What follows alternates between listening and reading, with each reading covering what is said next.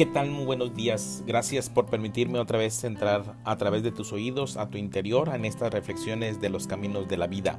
Agradecemos al buen Dios por permitirnos estar en otro fin de semana eh, acercándonos para estar en compañía de nuestros seres queridos, de aquellas personas que apreciamos y queremos.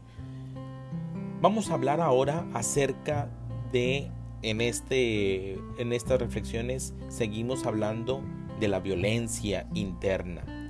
Ver el hecho no solo externo, sino también el que tiene lugar dentro de ustedes y que no haya intervalo temporal alguno entre el ver y el actuar.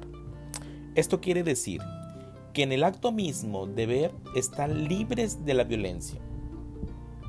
Ayer me preguntaban, entonces la violencia interna es diferente a la violencia externa. Claro que sí.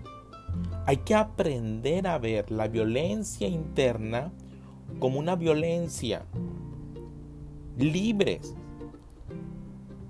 Estar totalmente libres de la violencia.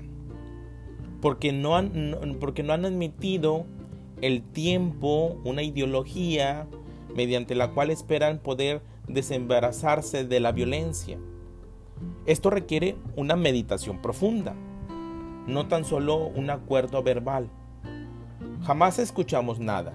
Nuestras mentes, nuestras células cerebrales están de tal modo condicionadas a una ideología acerca de la violencia, que jamás miramos el hecho de la violencia. Miramos las cosas externas que nos causan violencia miramos el hecho a través de una ideología y miramos a través de una ideología que crea un intervalo de tiempo.